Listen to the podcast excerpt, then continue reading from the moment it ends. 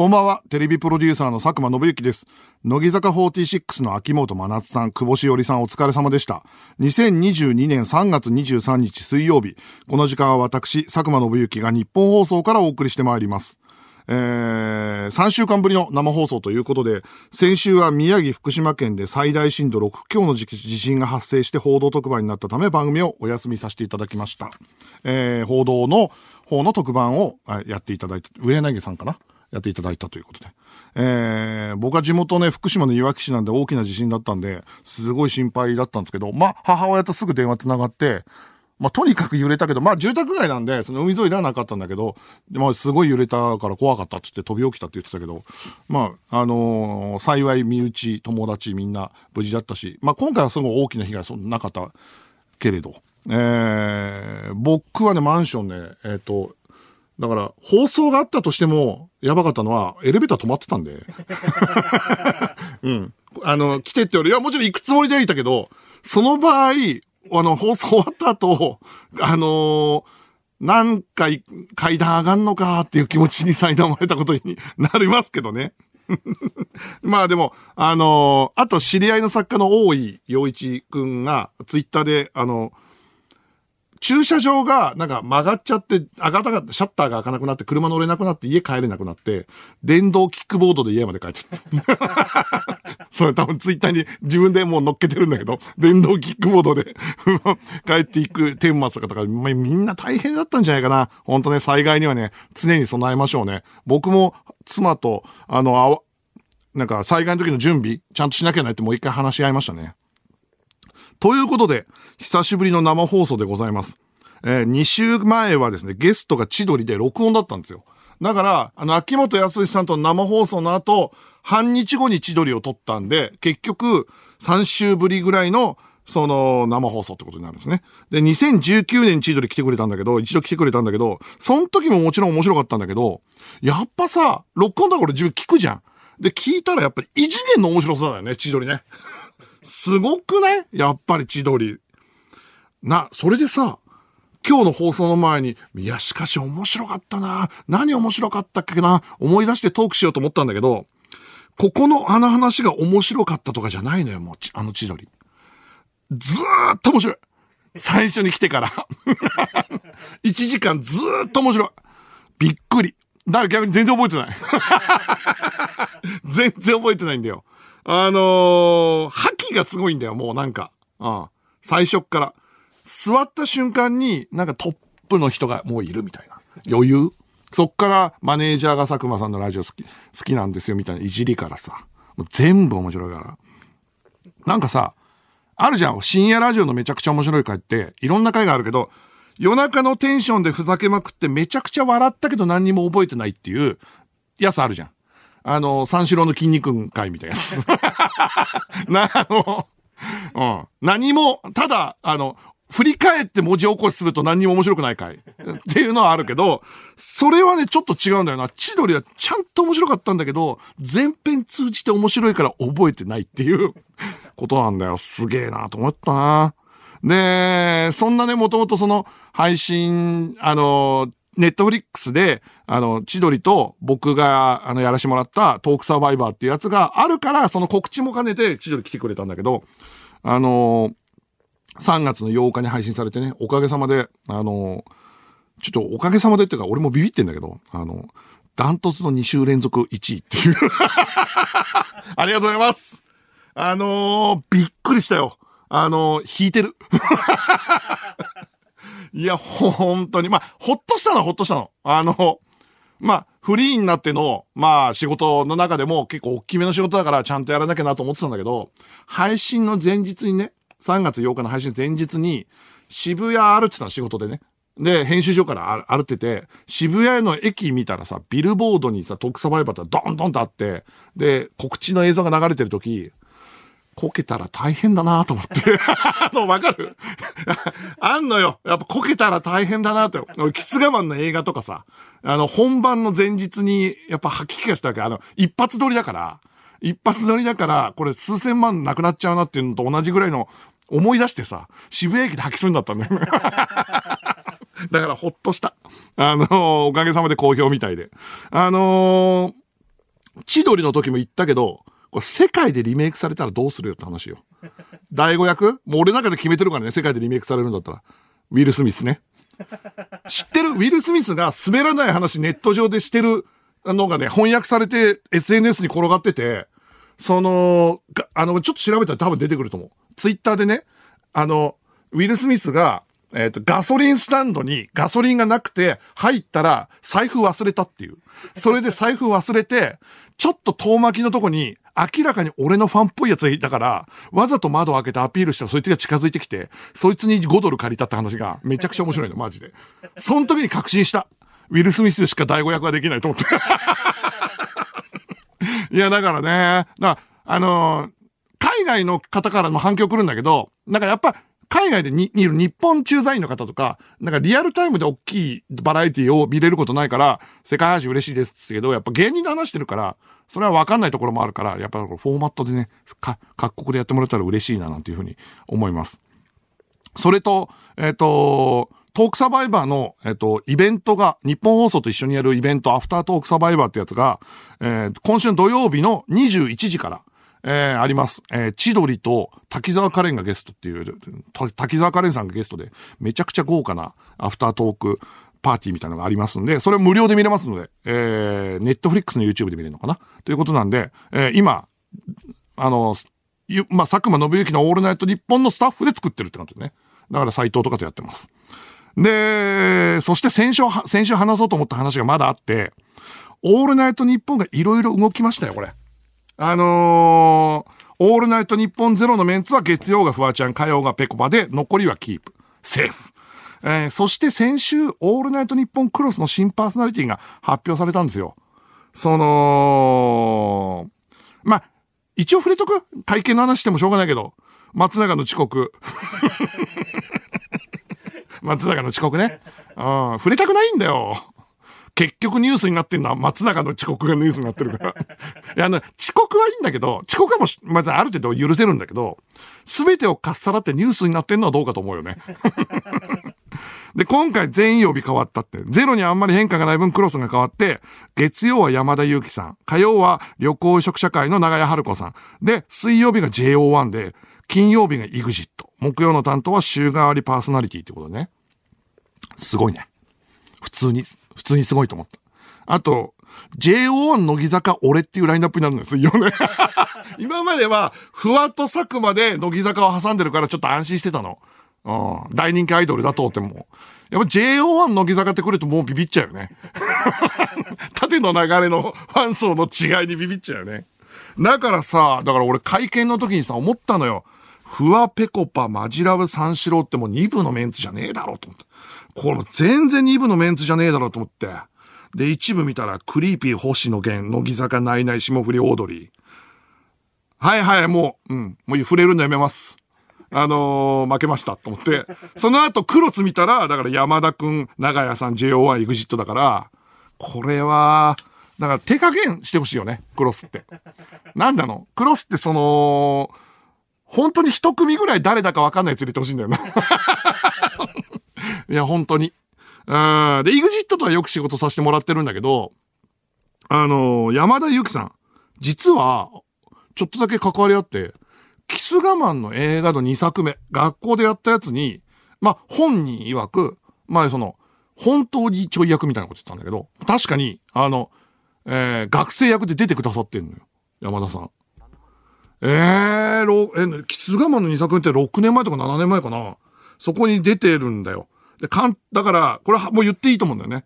で、俺監督と俳優の関係 言っても怒んないとは思う。あの、山田さんね、あのね、本当にゴッドタン大好きなのよ。で、俺舞台見に行った時挨拶した時も、いつかは、その、ね、あの、ゴッドタン出たいですみたいなこと言ってたらすごいナイスガイだから。ただ、あの、だから、もうビビらない。監督と俳優の関係だって言ってもあるから。ただ、ほんと、キス我慢の、って、ほら、映画さ、一発撮りだから、で、しかもその時、伊藤秀明さんとか出てて、サプライズで隠してたから、そのもう、その他に出てる役者の皆さんと挨拶する暇とかないわけよ。俺中継者にいるから。だからね、現場では全く会ってないから。未だに会ったら緊張しちゃうんだけど、でもこれゼロとクロスもね、この一部になっちゃってるわけよ。だから本当お願いなのよ。ちゃんと2部作ろうよ、だから。もうさ、なんかさ、ほんと、全部一部になっちゃってんのよ。だからもうほんと、オールナイトニッポンの名前を冠した、本当にどうしようもない奴らの、なんか枠作ってほしいんだよね。俺たちが、ちょっと、特にてか俺がね、ほっとするために。で、まあ、ここまでの話は先週しようと思ったの。でももう一個だけ、どうしてもね、もう一個だけ触れたいことがあって、それだけ申し訳ない。リスナーの皆さん。でね、改変の話より触れておきたい話があるんです。皆さん知ってます？一個ね、衝撃情報が飛び込んできてるんですよ。申し訳ない。これだけ言わせてください。ディレクターのね、うちのディレクターのサイトが、読売新聞に掲載されてるんです。インタビューを受けて。で、読売新聞で記事になってるっていうのを、ほんとすごいじゃん。しかもなんか3段ぐらいの記事になってるらしいんだけど、それを、俺たちに教えてくれてないんだよね。で、さっき、そのサイトに聞いたら、親にも言ってないっていう。で、もう記事に載ってんの。え、読売新聞に息子が載るなんて、こんな親からしたら誉れじゃん。なんで親にも言わないのって言って。で、俺たちにもなんで言ってくれなかったのって言ったらまあまあいいじゃないですかって言われたから。いやいや、それは水臭いよ、斎藤って言って。で、その記事が手に入ったんですよ。なんでちょっとだけ読み上げますね。その読売新聞の記事。えー、あの、キャッチ、キャッチコピー、クレーン、受けも取る。で、人気ラジオ番組オールナイトニッポンのディレクター斉藤治さん34歳には異名がある。その名もクレーンゲーム斉藤だ。ゲームセンター通いが趣味だったが、クレーンゲームにそれほど関心はなかった。だがコロナ禍で自宅からオンラインで遠隔操作できるクレーンゲームを見つけ、ハマった。取れた時の爽快感がたまらないと、月に10万円をつぎ込むこともあり、実質を埋めるぬいぐるみを見ては後悔するが、やめられない。番組中に出演者から暴露される目にもあったま、これを機に昨週大会に招待された。仕事を休み、局を代表して乗り込んだものの、結果は予選落ちの惨敗。スタジオの隅で小さくなっていると、リスナーから元気を出してくださいという励ましが相次いだ。番組の盛り上げに一役買い、ラジオマンの面役、面、面目役所だが、本人は、給料の無駄遣いはもうやめます。と、頭をかいている。は？ちょっと待って。はいはいはい。この記事ね。この、え、ちょっと待って、これ、サイト何の記事なのこれ？読売新聞に載って、以上？以上で終わりなの？以上なの？そう、だから親に言わなかったの？これ言った方がいいですか？言わない方がいいと思います。え、何の記事なのこれ？だってラ、オールナイトニッポを紹介してくれるわけでもなく、斎藤の普段の仕事も紹介しない、クレーンゲームにハマって月10万のめり、のめり込んで、で、大会呼ばれたんだけど、惨敗したっていう。それを、天下の読売新聞で、で、キャッチコピーがクレーン、受けも取るっていう。ブログだな、もう。すごいなただこれ斎藤っていうラジオディレクターがクレーンゲームが好きって。でもこれあれでしょ？プロローグじゃない？こっから始まんじゃないの？エモい話が。ポリポリと頭をかいているから始まったらさ、なんかほら、あの、ポリポリと頭をかいていると終わるさ、記事って何なの？すごいね。令和、令和だからね。いや、これはもうすごいですよ。まあでも、もう本当この記事は、あのー俺持って帰るから。元気ない時読もうと思う。リスナーの皆さんもですね、ぜひですね、この記事見つけてみてください。えーオールナイトニッポン4月からも盛り上がっていきそうですということで、引き続きどうぞよろしくお願いいたします。それでは今週も始めていきましょう。佐久間信之のオールナイトニッポンゼロ。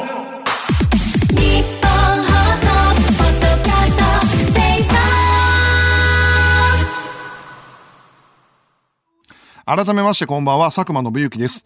毎週水曜日のこの時間は佐久間信之のオールナイトニッポンゼロをお送りしていきます。花沢香菜、秋元康、千鳥というお休みを挟んで今日もゲストです。千葉雄大さんが来てくれています。えーオールナイトニッポン55周年記念公演、あの夜を覚えているの主演、私佐久間が総合演出です。この前の日曜日に初日がスタートしましてですね、そもそも見ていただいた方はわかると思うんだけど、とんでもない挑戦なのね。全部日本放送借り切ってっていう、で、しかもリアルタイムでお芝居しながら回も変えてってスイッチングするっていうのは、これ壮絶な現場でいろんなことあったのよ、舞台裏で。だから、後ほど千葉さんの話も聞かせていただこうかなと思います。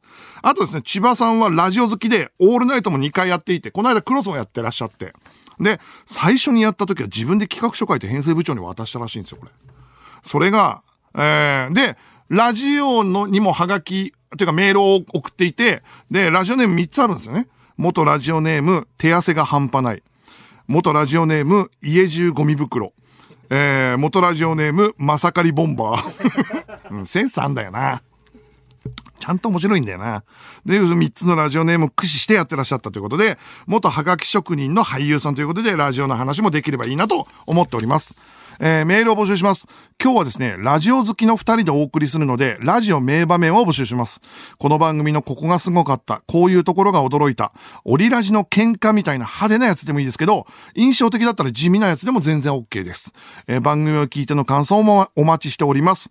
受付メールアドレスは、佐久間アットマークオールナイトニッポン dot com、佐久間アットマークオールナイトニッポン dot com、メールを、メールを送ってくれたリスナーの中から抽選で5名に番組ステッカーをプレゼントします。さて、この番組はスマートフォンアプリのミクチャでも、東京都千代田区有楽町、ニッポン放送第3スタジオのライブ映像とともに、同時生配信でお届けしています。さらに放送終了後にはミクチャ限定のアフタートークも生配信。ミクチャのアプリをダウンロードして、オールナイトニッポンゼロのアカウントをフォローするだけで、誰でも簡単に無料で見られます。オールナイトニッポンゼロ、ぜひミクチャでもお楽しみください。では、ここで一曲、岡村靖幸 with、えー、小出、小出祐介、愛はおしゃれじゃない。佐久間です。この時間は佐久間信之のオールナイトニッポンゼロをお送りしています。えー、千葉さんとコミカドくんが、えー、来ていただいて、なんか、企画というか、この、この、あの夜を覚えてるのがどんだけ大変で熱があったかというのなんとか伝わったかなと思って嬉しいですね。あのーぜひ、えーメール来てます。ラジオネームスイッチ。コミカドさん、最後に一言と言われて、フリートークするんじゃないかとヒヤヒヤしました。確かに。俺も思ったわ。あそっから本当にコミカド君はやっぱり平気で5、6分喋れる人なのよ。千葉さんが言ったのは大げさじゃなくて、あの、伝えたいことがたくさんあるんだけどっていう。えー、もう一通メール来てます。あの、テーマメールですね。ラジオネームサムライダー。デーモン国連閣下がオールナイトニッポンをされていた際に、クリスマスで交交通渋滞が発生していました。その時に交通情報を伝えたキャストに対し、キャスターに対して、今どんな気持ち？と閣下が問ったところ、ざまあみろって感じです。と、キャスターが答えた場合は伝説だと思います。へー。そっか、クリスマスね、自分だけ仕事してるからね。そんな回あったんだ。すごいね。そしてそれを聞くデーモン閣下のパーソナリティセンスってあるね。それ聞けなくも、もうね、ニュースの方とかにね、それはセンスあるわ。えー、では、明治とのコラボコーナーに参りましょう。企画書は甘いラブレター。明治は季節のイベントごとにチョコレートの楽しみ方を発信しているということで、このコーナーでは季節のイベントごとの企画をリスナーから一行の企画書にして送ってもらっています。今回のテーマは卒業式、別れの季節。えー、そういう時期ですね。えー、では、えー、読んでいきましょう。1枚目です。ラジオネーム、リンリンベルリン。コロナ禍を、コロナ禍でほとんどマスク着用で過ごした高校生活。卒業式を1週間前に控えたある日、配られた卒業アルバムで初めて顔を見た他クラスの女子に一目惚れしてしまう。あと数日しかない登校日で、女子生徒と何とかお近づきになろうと奮闘する甘酸っぱい恋物語を描いた青春ドラマ。君の写真に恋してる。うわー、いいね。これ毎回これ、ちゃんとしたやつも来るんだよな。これめちゃくちゃいいじゃん。卒業式でね。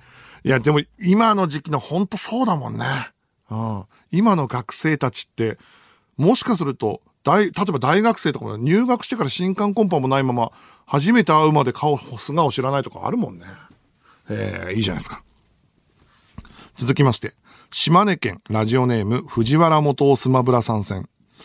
表紙がみんな同じなため、どさくさに紛れて入れ替わってしまったらしく、今、自分のものではない卒業アルバムが手元にあり、自分のものはこの卒アルの元の持ち主のところにあると思うのだが、寄せ書きを見ても、この卒アルの持ち主が全くわからないから探してほしい、という、探偵ナイトスクープでありそうな依頼。あー、ありそう。実際あるかもしんないな。あー。なんかこう寄せ書きで自分だけに当ててる、だキャラが弱かったらさ、あめちゃくちゃ強いやつとか、もうすごい陽キャだったら自分宛ての寄せ書きってわかるけど、その、なんか5番目ぐらいになんか、なんつうの、本当ギリで書いてもらったやつの寄せ書きって、本当に通り一遍の感想しかないから、こういうことあるよね。ああ、わかるわかる。いいじゃないですか。えー続きまして、茨城県、ラジオネーム、ガンジス川。第2ボタンではなく、第2関節を取りに来る、ジャパンアクションクラブの卒業式。あー、いいねあー。でもこれ第2関節全員が取りに来るんでしょ？ってことはもう、サブミッションが、あのそこ、そこここで行われるってことだよね。ジャ、え、ジャパンアクションクラブって関節なんだっけ、ベース？もうちょっと派手な動きなんじゃないの？っていうのはあるけど、もういいじゃないですか。えー。これレベル高えな、卒業式。やっぱ卒業式、卒業式ぐらい広いテーマだとレベル高いですね。俺も、えー、続きまして。兵庫県ラジオネーム、ダサク。東京に旅立つ幼馴染を視界から消えるまで追い続ける逃走中のハンター。あー、メガネかけてね。幼馴染のね。学生服なの、ハンター一応学生服なのかな学ランかな？学ランにサングラスかな？ハンターの高校時代。ハンターの高校時代はそのまま、うん、学学ランにグラサンであってほしいな。えー続きまして、埼玉県ラジオネーム、コトラオランタン。卒業式で、いろんな生徒に、おい、別れの言葉はなしか、って言いまくる、昨日、ワイスピのスカイミッション見たばっかの先生。あー、もうね、もうほんと、至極、至極のもう名シーンですからね。あの、うん、ポール・ウォーカーですね。別れの言葉はなしかって。で、そうな、そうなると、悲しい別れになっちゃうから。影響を受けてな。うんえー続きまして、東京都ラジオネーム、マーホーナス。ファッションデザイナーを目指し上京する私。地元に残る親友たちに、あれ？あんなに泣かない宣言してたのに、泣いちゃってる夢追い人は誰？と笑う。クラブハウスのアイコン。また変わったの？クラブハウスのアイコン変わったの？え？ファッションデザイン、複雑じゃない？今回。ファッションデザイナー目指す上京する私が親友たちに泣かない宣言してたのに泣いちゃってる夢追い人はだ、は誰？ちょ、これストーリーだよ。そんななってる？あ、俺今見ました。あー、これは確かに、あのーこれは確かに、誰が泣いてんのって言って笑ってる仲間だ、地元の仲間の顔だわ、これ。これなんかほんといい、いい友達だったんだなっていう。皆さんもね、クラブハウスのアイコン見てみてください。えー、続きまして。葛飾区ラジオネーム、ポストカードクラフトスマン。えー、誰のパイプ椅子の布も破れていない。奇跡の卒業式。あー、絶対破れてるからね。絶対。なんだったら3、3個あったら2個破れてるからね。中学とか高校、中学かな？中学破れてるもんな。うん。新設の中学とか高校じゃない限りは。えー、以上です。えー、ベスト企画メール何かな？今回はね、えー、ジャパンアクションクラブの、えー、第二関節ということで、えー、すいません。えっ、と、お名前ちょっと今、手元にないからわかんないけど、ジャパンアクションクラブのメールにお送りします。えーこのベスト企画を使用した明治とのコラボツイッターキャンペーンも行っていますので、詳しくは番組ツイッターをご確認ください。そしてコーナー内で読まれたリスナー全員とメールを送ってくれたリスナーの中から抽選で3名に、新発売になる厳選素材のキノコの山、タケノコの里を2種類合わせて10個セットにしてプレゼントします。これちなみにですね、僕この間、明治の新しい動画を先日撮影してきたんですよ。その、厳選素材のキノコの山、タケノコの里を食べ比べて 語るっていう、これおよそ、およそこれ俺に向いてんのかなっていうのをやったんだけど、あの厳選素材のね、キノコの山とタケノコの山、うまいからね、あの、クッキーの質がまずタケノコの山、里良くて、で、ちょっと味が少し甘すぎないビターの大人向きになってんの。だからお酒とかにも合うし、これはすごいですよ。我が家で。まあ俺は速攻食べたけど。えー動画は近日番組ツイッターにて公開予定なのでお楽しみください。次回のテーマは引き続き卒業式別れの季節になります。企画書お待ちしております。受付メールアドレスは、佐久間アットマークオールナイトニッポン dot com、佐久間アットマークオールナイトニッポン dot com、メールの件名にラブレターと書いて送ってください。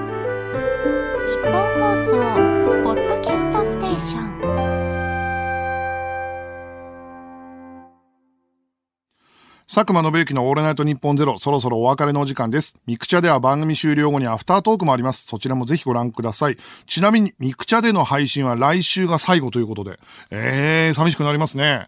えー、そして、今週は千葉雄大さんと小見門雄一郎さんが来てくれました。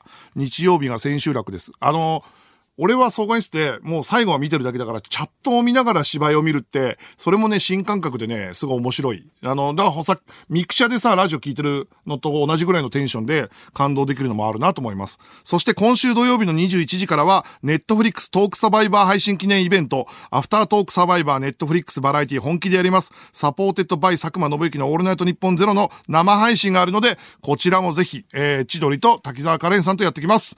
えー、とにかく、えー、土曜はトークサバイバー、そして日曜はあの夜をよろしくお願いいたします。どっちも頑張ります。野郎ども港に別れを告げろ要素のテレビプロデューサーの佐久間信之でした。